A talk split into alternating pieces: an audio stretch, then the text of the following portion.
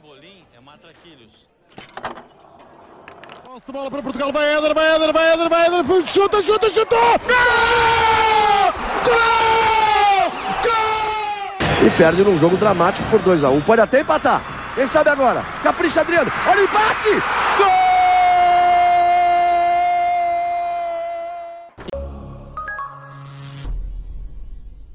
Viva! Sejam bem-vindos ao 16º fascículo desta coleção Europa-América, programa diário do podcast Matraquitos que acompanha o Euro 2020 e a Copa América 2021. Olá, Rui. Olá, Fragoso. Estamos a gravar mesmo após o apito final dos 120 minutos em Wembley entre Itália e Áustria. Acho que vamos começar por aí. Foi uma primeira parte muito divertida, acho eu, em que a Itália confirmou o favoritismo e encostou não a Áustria às cordas, mas mostrou que era superior. Só que depois vimos uma Itália surpreendentemente uh, medrosa e atarantada. A Áustria fez uma segunda parte muito boa, chegou a marcar, mas o gol foi invalidado por fora de jogo. O jogo foi a prolongamento e aí depois duas substituições de Roberto Mancini foram fulcrais e Henrique Chiesa uh, tornou-se. Um, eu disse Henrico a pensar no pai, não é? Federico Chiesa, sim, uh, marcou o, o golo, um, o primeiro golo, que é um belíssimo golo, e tornou-se então, depois do pai ter marcado em 96, tornaram-se a primeira dupla de pais e filhos a marcar no europeu. A diferença é que o pai marcou contra a República Checa e perderam, e o filho marca contra a Áustria e ganharam. A Áustria, nós tínhamos falado disso um bocadinho ontem, do, de como a Áustria surpreendeu e, e, podia ter algumas armas para tornar o jogo mais entretido e perigoso eh, para a Itália. Eu acho que a Itália fez aquilo que estava à espera, mas provavelmente não estava à espera de apanhar uma Áustria com esta capacidade de. Diria que a Áustria está claramente um patamar acima das seleções que, o, que a Itália encontrou na fase de grupos e, e conseguiu montar ali também uma teia muito muito italiana, por mais curioso que seja, uh, defendeu bem, uh, sai com qualidade, criou algumas jogadas de perigo, teve o tal, uh, o tal lance do gol anulado, que, que, sinceramente sendo o Arnautovic também não, não fiquei assim com tanta pena de ser anulado, e, só que depois, e nós portugueses conhecemos bem esse, essa história, jogar contra os italianos é sempre um, um perigo à beira de acontecer, e se não foi nos 90 minutos, foi no prolongamento, provavelmente doeu ainda mais e depois dói ainda mais fazerem o 2-1 e acreditarem ali naqueles minutos finais. Mas eh, a Itália, à primeira vista, era favorita para vencer este jogo e saímos daqui com a última vista também com a Itália a seguir em frente, a passar por um jogo difícil, eh, complicado, mais, até, mais difícil até agora, voltou a sofrer golos e se calhar até ajuda ter tido este. No Twitter falou-se muito da referência bem de realidade, ajuda a ter isto antes de defrontar Bélgica ou Portugal, que aí sim acredito que mesmo que o jogo se torne fácil, eh, será teoricamente o jogo mais complicado da Itália nestes destes primeiros cinco da fase final. E eu estou bastante entusiasmado com a possibilidade de vermos um Portugal e Itália numa fase final, algo que nunca aconteceu, não é? Um, que me lembro, agora não sei porquê. Não, nunca aconteceu. Nunca aconteceu. Aconteceu em fase de qualificação Uh, a última vez foi para o Mundial 94, depois houve alguns jogos amigáveis. Liga das Nações. Liga das Nações, que é uma competição que a mim não me diz grande coisa. Um, e eu tenho. Essa gaveta da minha memória está muito, muito, muito desarrumada no que diz respeito à Liga das Nações. Mas voltando a Chiesa, eu acho que Chiesa é melhor que Berardi. Um, e acho que se calhar Bernardeschi é melhor que Insigne. Um, ou, ou, melhor, dá outras coisas, apesar de, de Insigne. Insigne é um jogador muito irregular e que, e que neste plano, por vezes, se esconde muito.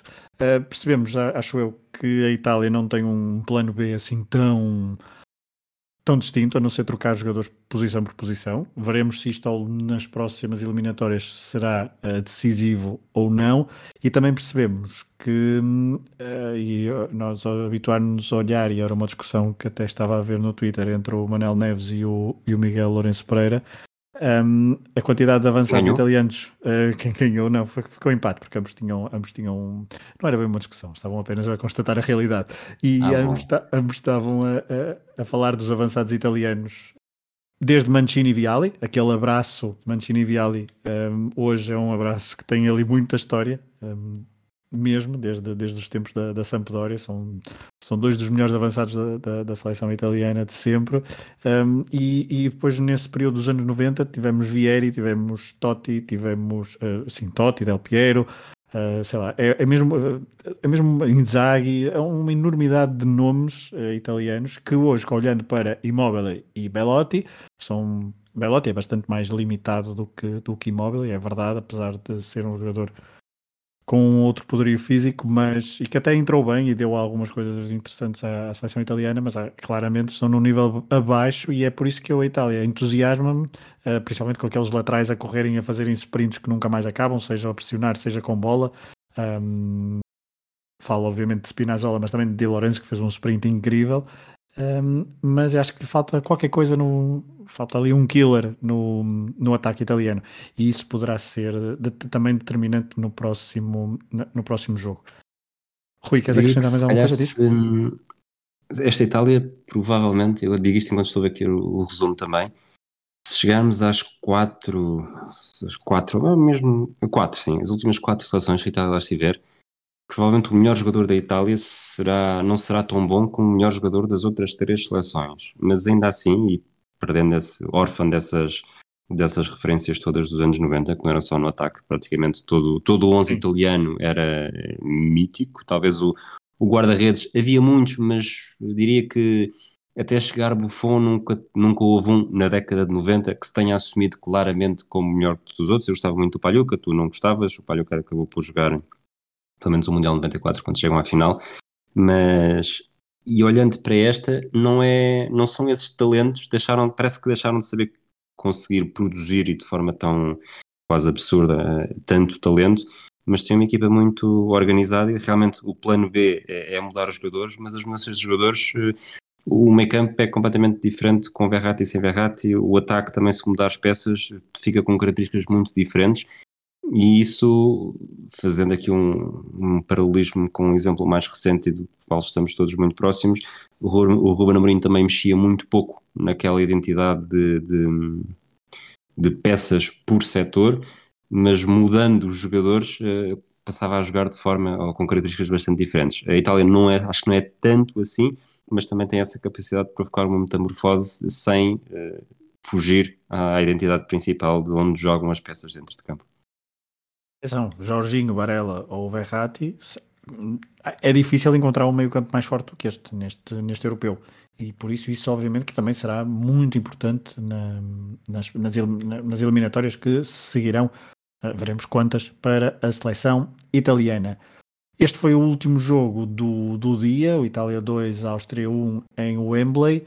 Um, mas antes ainda, os oitavos de final começaram com quatro golos em Amsterdã, quatro golos dinamarqueses, o País de Gales foi goleado, um, três golos na segunda parte, e os, um golo na primeira parte, e os primeiros dois do jogo foi de alguém que ainda não tinha praticamente aparecido neste, neste, neste europeu, Kasper Dolberg bisou, na casa onde também um, se já habituou a jogar, porque também já foi jogador do Ajax e foi lá que também deu nas vistas para, para o futebol europeu. Rui, a Dinamarca provou aquilo que nós tínhamos dito, estava um, um bocadinho acima do país de Gales e apesar de uma entrada algo tímida dos dinamarqueses, depois assentaram o jogo e chegaram com bastante naturalidade à, à vitória e por números expressivos. Está a jogar bem, está a jogar uh, a marcar golos, é o segundo jogo consecutivo que chega aos quatro golos, está a marcar grandes golos também, e está a fazer tudo isto provavelmente sem, provavelmente não mesmo, sem a maior referência que tinha quando este europeu começou.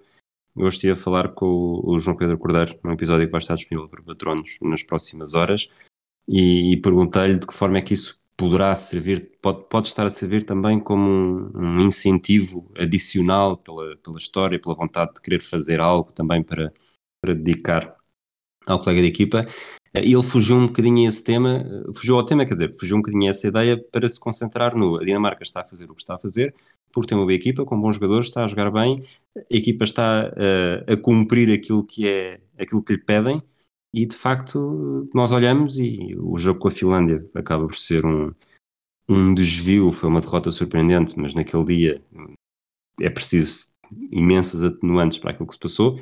Fez uma excelente primeira parte contra a Bélgica, dizimou a Rússia e hoje também teve uma exibição, uma exibição muito personalizada. Tu tinhas apostado na Dinamarca para ser uma surpresa, leva lá até às meias finais. Eu não sei se vai chegar às meias finais, mas de facto está a ser está a ter uma, uma campanha muito forte, muito sólida e provavelmente das melhores da Dinamarca nas últimas edições. É, falaste na questão dos quatro golos, é a primeira vez que uma equipa marca duas vezes quatro golos numa fase final de um europeu.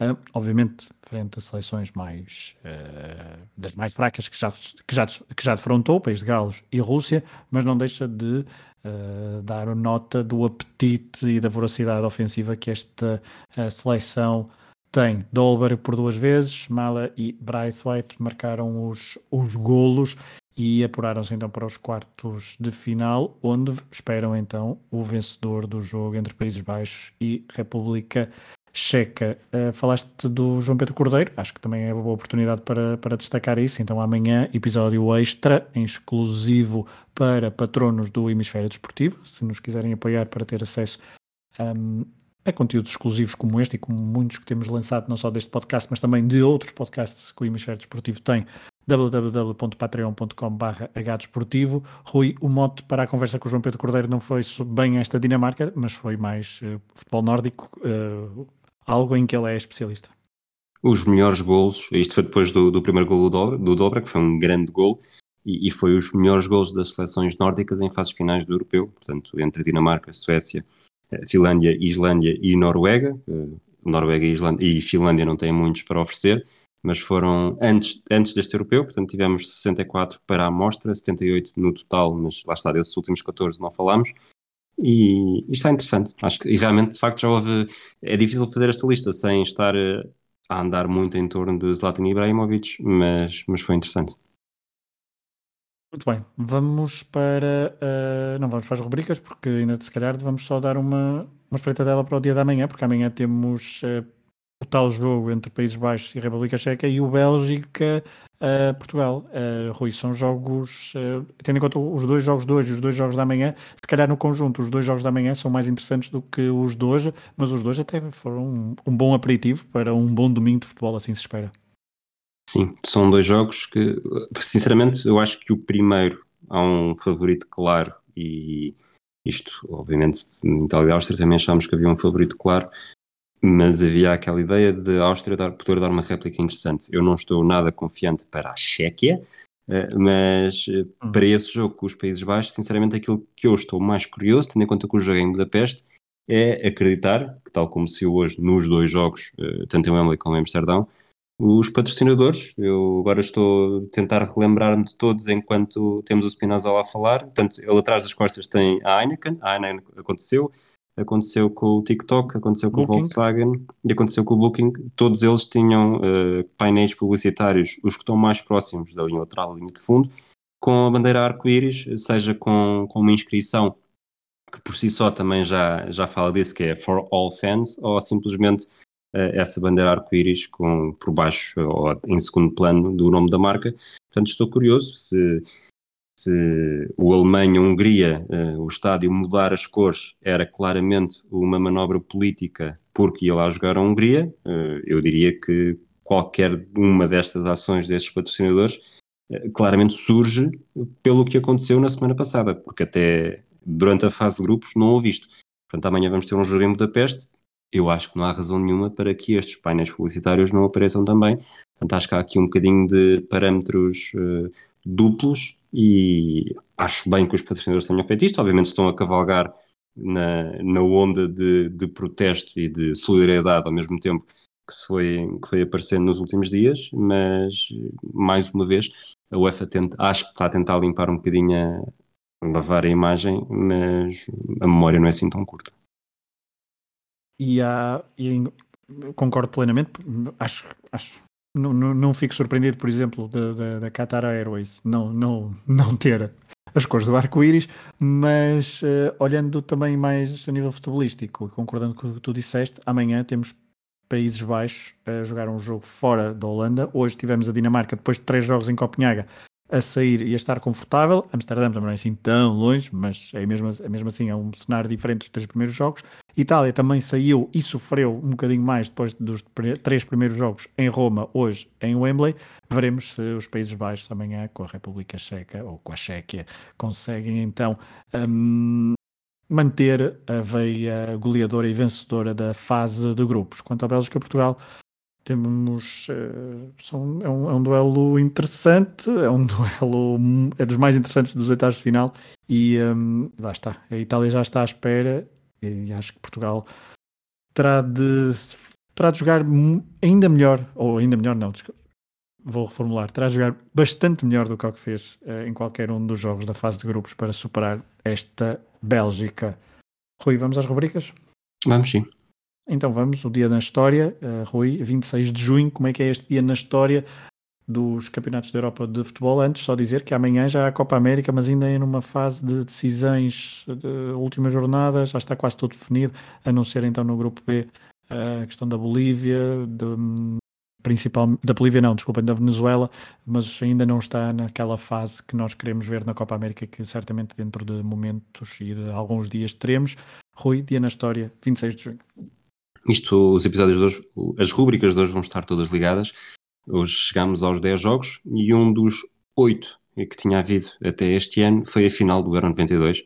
A primeira grande final de uma prova que eu vi, se excluirmos o Portugal-Brasil do Mundial de Sub-20 em 91, que terá sempre um, um, lugar especial. A Dinamarca estava desde o início no, no meu goto, uh, muito por culpa dos equipamentos e do Schmeichel e mesmo de nomes de jogadores como o Poulsen e o Christofta. Foi uma, afinal, lá está, contra a Alemanha, num jogo muito rico em narrativas. A mais óbvia e, e, que toda a gente se lembra ou que já ouviu falar, Dinamarca chega a este europeu depois de ter ficado eh, em segundo na qualificação atrás da Jugoslávia, que falha esta fase final depois do estalar da guerra. Também já falámos disso aqui em vários episódios de várias rubricas. A Dinamarca estava numa fase na, de ressaca da era de Sepp Piontek, não tinha Michael Laudrup, tinha Brian Laudrup, tinha uma seleção que era forte, que não estava de férias, como diz a lenda, mas os jogadores estavam com essa possibilidade de participar. Entram um bocadinho coxas, uh, entra um bocadinho, co entra um bocadinho coxa, assim é que é, e muito perto da eliminação no terceiro jogo, um terceiro jogo que sem o Kim Vilford, que, que andava a fazer piscinas para regressar à Dinamarca porque a filha estava, estava com leucemia e presumia-se que fosse morrer em breve. O que é certo é que vão avançando ronda atrás de ronda. No final, eh, uma Alemanha campeã do mundo. Beckenbauer tinha dito que com a reunificação os alemães tão cedo eh, não voltariam a perder uma competição e de facto eram, eram favoritos nesta final do Euro 92, mas a história, a história da Cinderela ia mesmo chegar ao fim e a Dinamarca foi mais feliz e curiosamente com mais duas grandes narrativas na, entre os marcadores dos gols. O John Fax marcou quando praticamente eh, não tinha golos na carreira, tinha um ou dois, e o segundo golo, o 2-0, o golo que acaba por ser a, a cerveja, a fax, no topo do, do bolo, foi o, o Kim Vilfort, lá está, que também acaba por ser uma homenagem à filha que acabaria mesmo por morrer uh, uns tempos depois. Schmeichel fez uma das melhores defesas do torneio nesta prova, depois de um cabeceamento de Clinton, e talvez uma das melhores defesas de sempre numa final de um europeu. E, e foi assim, esta história bastante interessante, história de Cinderela, de eliminada a vitória na fase final em muito poucas semanas. Bem, vamos avançar para o Mini Não Vale Roletas, um, que é a rubrica do, do, do fascículo um, Coleção Europa América, em que é um quiz. Hoje uh, sou eu a fazer as perguntas ao Rui, preparado? Não. Hum, com as perguntas que eu te vou fazer, vai, isto é hoje a cancha. Quantos golos sofreu a, a França? Kanji. Não, a can... essa Kanji, eh, por acaso a Kanji vai ser, vai ser com a França, veremos o que é que, o que, é que vai ser. Quantos gols sofreu? Kanji de Galo, neste caso. Kanji de Galo. Quantos gols sofreu a França campeã europeia em 2000? 4, 6, 7 ou 9? 4, 6, 7 ou 9. Em 2000. Sofre 3 com os Países Baixos, sofre um com Portugal, sofre um com a Espanha e sofre um com a Itália. Portanto, jogos eliminares sofreram um em cada, mais os três dos Países Baixos, seis. A Dinamarca não marca golos nesse europeu. Estive a fazer essas contas há pouco. Portanto, falta o jogo com a República Checa. Quais são as duas opções? 4, 6, 7 ou 9. Portanto, a República Checa teria de marcar um gol à França e eu não tenho memória nenhuma desse jogo mas vou dizer 7. Ótimo raciocínio, mesmo no, no ponto da final a salvar-se e a acertar na pergunta, chegaste aos seis muito bem e depois faltava de facto um, que é o golo uh, da República Checa, então é o primeiro golo sofrido pela França nesse europeu de 2000. Segunda pergunta, quem eliminou a Argentina na Copa América, na tua Copa América preferida, uh, de 97, nos quartos de final? Boli Bolívia, Brasil, Paraguai ou Peru? não tenho memória nenhuma e, já, já andei a ver essa Copa América então imensas e ver, não os jogos, mas os, os resultados, estatísticas, dos jogadores nas últimas semanas. Eu acho que não foi a Bolívia, porque isso, se foi, já disse isso num episódio e não tenho memória nenhuma. Tenho dúvidas que tenha havido um Brasil-Argentina, Hum? Portanto, vou para entre Paraguai e Peru, vou para o Paraguai. Era o P ao lado, foi o Peru. Derrota por 2-1 um, num jogo, lá está no torneio que se realizou na Bolívia. Os argentinos tiveram três expulsões. Delgado, Marcelo Delgado falhou um penalti. O jogo terminou em 2-1. A Argentina esteve a perder por 2-0. Terceira pergunta: a qual destes guarda-redes Cristiano Ronaldo nunca marcou um golo em fases finais de europeus? Tim Krul, Petr Cech, Edwin van der Sar ou Hugo Lloris? Portanto, o Lloris é, é, é, dado, não é? Porque foi há uns dias. Tentaste apostar na minha falta de memória para as coisas mais recentes, mas, mas desta vez não conseguiste. Petr Cech, provavelmente 79 minutos do Euro 2012. Portanto, é entre Tim Krul e Van der Sar, que há de ser o guarda-redes do Euro 2012. Não tenho nenhuma memória, mas vou dizer que nunca marcou ao Tim Krul. Exato, porque o Edwin van der Sar marcou em marcou 2004. em 2004. Exatamente. exatamente. Eu não, não, não, disse essa parte do raciocínio, mas foi o, exatamente o que me fez mudar do van der Sar para o Tim Krul no okay, segundo é, final. É isso, é isso. Ia ser a memória mais antiga uh, a tramar-te, mas em 2012 o Ronaldo marcou aos Países Baixos, só que o guarda-redes era Skattelenburg e não Tim Krul. Muito bem, vamos para os palpites, Rui. Uh, não há grande coisa a acrescentar face ao dia de ontem. Um... Ou há? Ah, nada, eu é que, nada mesmo. Eu, não, ao dia de ontem não há mesmo nada. Ao dia de hoje, é que... ao dia de hoje é que há. Eu estou um bocadinho perdido nisto de, desta esta paragem, fez-me mal. Estamos, no, estamos a meio dos fascículos da coleção Europa-América, já ultrapassamos meio, e, um, e eu perdi-me aqui um bocado nas contas, mas ainda por cima, eu que fiz um ponto com o resultado do, do Itália-Áustria, devia estar aqui mais contente, não era?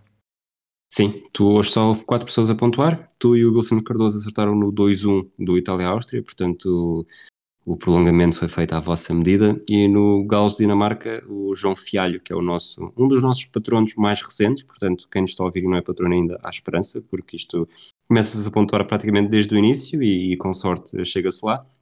Ele e o Sérgio Catana acertaram no minuto 27, portanto também pontuaram na classificação neste momento. O Wilson Cardoso alcançou a Teresa Perdigão e a, aproveitando o nosso critério de desempate, neste momento, se acabasse agora, o prémio seria para ele. Eu estou a um ponto de ti ou dois, desculpa. Ah, desculpa, tu tens seis, eu tenho sete. Portanto, Muito nós bem. os dois juntos já estamos com os mesmos pontos do pódio, que é o João é. Tiago Figueiredo, que tem 13, está isolado com 13. Foi meu, este meu ponto foi decisivo. Eu apostei hoje em, em Imóvel, ele não marcou, mas quem marcou hoje foi Kaladzic, alguém que eu já tinha apostado. Portanto, este, está, está a compor-se um, neste. É, é, quase uma tradição. Rui, os teus palpites para amanhã. Países Baixos 3, Chequia 1, Bélgica 2, Portugal 1, Brasil 4, Equador 0, Venezuela 1, Peru 2. Lamento pelo peseiro, mas acho que, não, acho que não vai acontecer. A não ser que o Brasil dê uma grande ajuda. Na verdade, eu acho que estas contas teria de ser um outro desempate. Mas pronto, avançando. E os teus? Países Baixos 2, Chequia 1, Bélgica 2, Portugal 2, Brasil 2, Equador 0, Venezuela 0, Peru 1. O teu marcador de gol? Já agora, se dizes 2-2, quer dizer que estás a pensar nos penaltis. Claro. Portugal ganha nos penaltis? Óbvio. Muito bem. O meu marcador é o Depay? Uhum. O meu é o Lukaku. Muito bem. Portanto, aí a aproveitar o teu toque de medidas para o Lukaku amanhã não marcar a Portugal. Exatamente. O minuto é 85, o teu vai ser o 17. Confere, vamos avançar Oh, à próxima rúbrica. Os nossos Somos- palpites de minutos são os mais fáceis. são os mais previsíveis. Vamos avançar para a próxima rúbrica, o jogo na história. Hoje vamos viajar até 1976. A fase final do europeu desse ano realizou-se na Jugoslávia, pela primeira vez eh, longe da Europa Ocidental. Na fase final, então, Jugoslávia, RFA, Checoslováquia e Países Baixos. RFA e os Países Baixos eram os grandes favoritos e a equipa de Cruyff marcou o encontro com os checoslovacos na meia-final. O jogo foi em Zagreb, a 16 de junho de 1976, e todos esperavam uma vitória dos neerlandeses, que eram, recorde vice-campeões mundiais. Mas já não havia Rinus Mikkels, o selecionador George Knobel não era figura querida dos jogadores. Recordemos também que o futebol de clubes dos Países Baixos, no início da década de 70, tinha dominado a principal competição da UEFA, mas agora estava eh, o Bayern em força. Já os checoslovacos estavam longe do fulgor do início da década anterior, a de 60, e chegavam a uma fase final pela primeira vez desde a edição inaugural, ou seja, o Euro 60.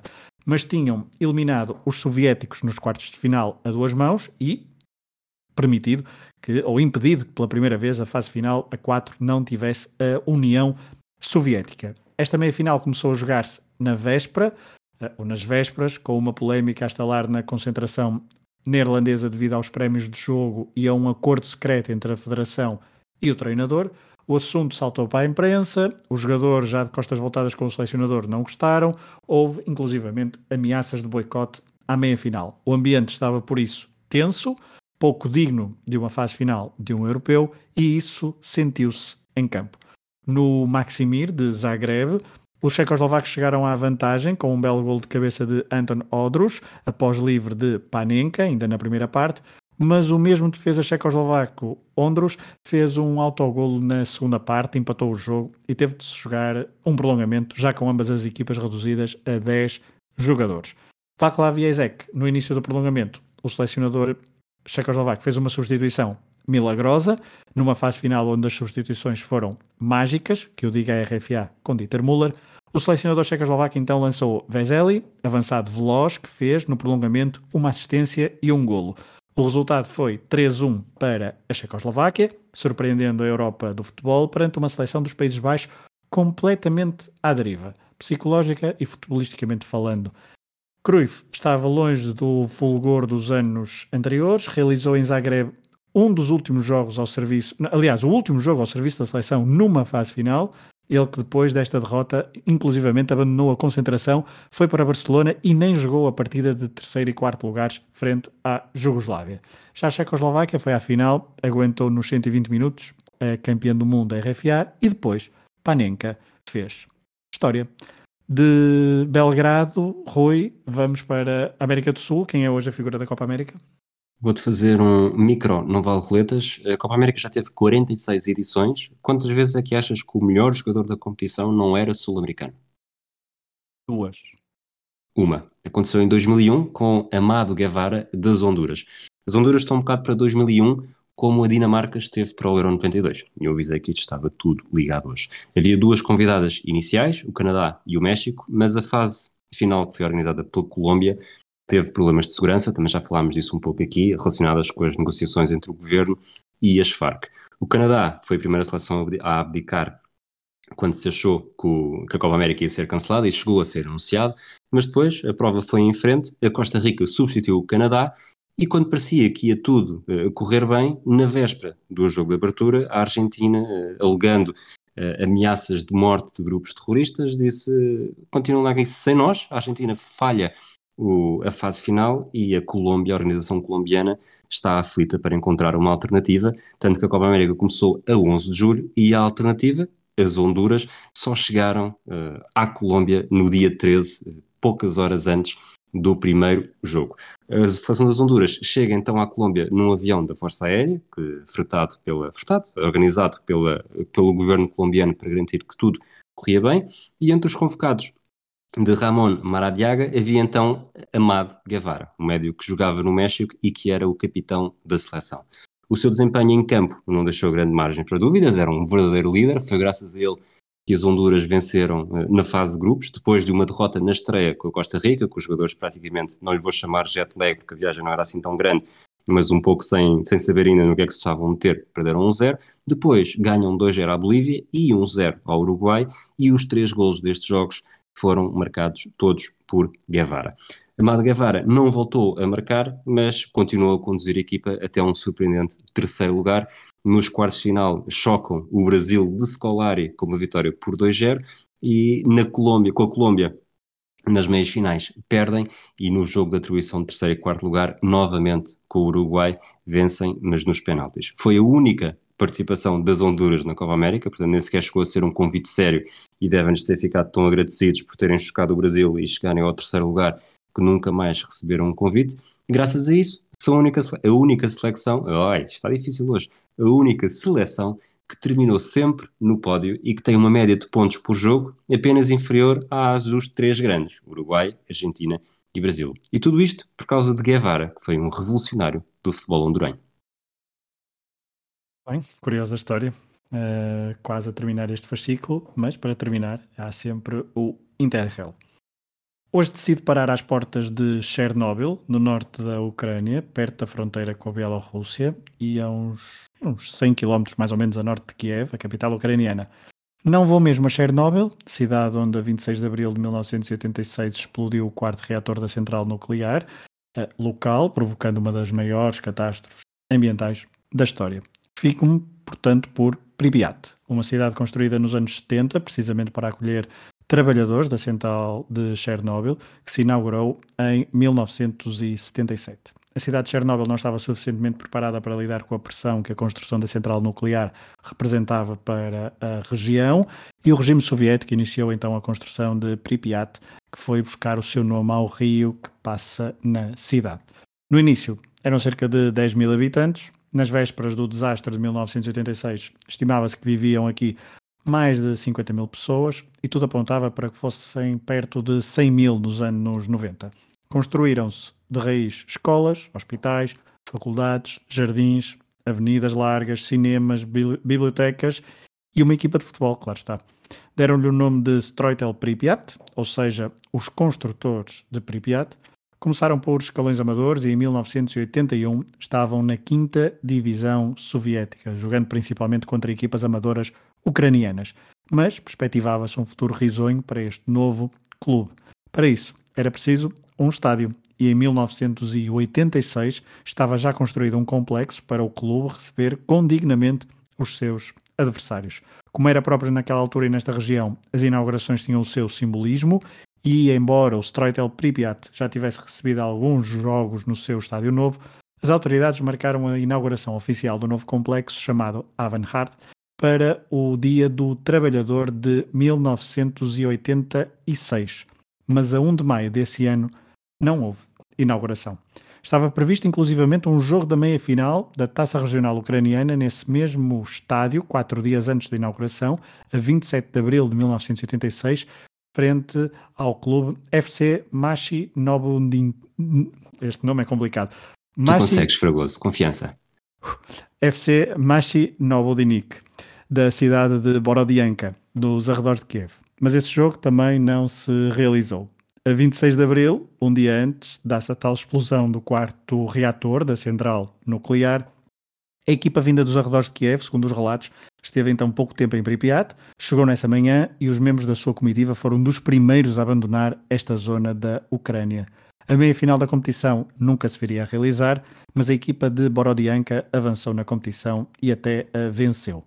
Já o Stroitel Pripyat avançou, um, acabou nesse dia, sem nunca chegar a inaugurar oficialmente o seu estádio. Nos anos seguintes, o regime soviético voltou a construir uma nova cidade, Slavutich, a mais ou menos 45 km de Pripyat, e nesta nova cidade voltaram a fundar o um novo clube, o UFC Stroitel Slavutich. Há quem defenda que o desastre da central nuclear de Chernobyl foi decisivo para a queda definitiva da União Soviética cinco anos depois, UFC Streitel Pripyat, de uma cidade que muitos no regime idealizaram como um exemplo a seguir, nem conseguiu inaugurar o seu estádio. Seria a 1 de maio de 1986, um dia antes da vitória do Dinamo de Kiev na final da Taça das Taças em Lyon por 3-0 frente ao Atlético de Madrid, naquela que foi a última grande vitória do futebol soviético na Europa, seis dias depois do desastre de Chernobyl. Desculpa, Fragoso, como é que é mesmo a equipa de Borodianka? Machino Bundinic. E pronto, e esta é a forma perfeita para terminar o episódio. Voltamos amanhã, já depois do Bélgica-Portugal. Um abraço. Pimbolim é matraquilhos. Posse de bola para Portugal, vai Éder, vai Éder, vai Éder, vai Éder, chuta, chuta, chutou! Gol! Gol! Gol! E perde num jogo dramático por 2x1. Pode até empatar. Quem sabe agora? Capricha Adriano. Olha o empate!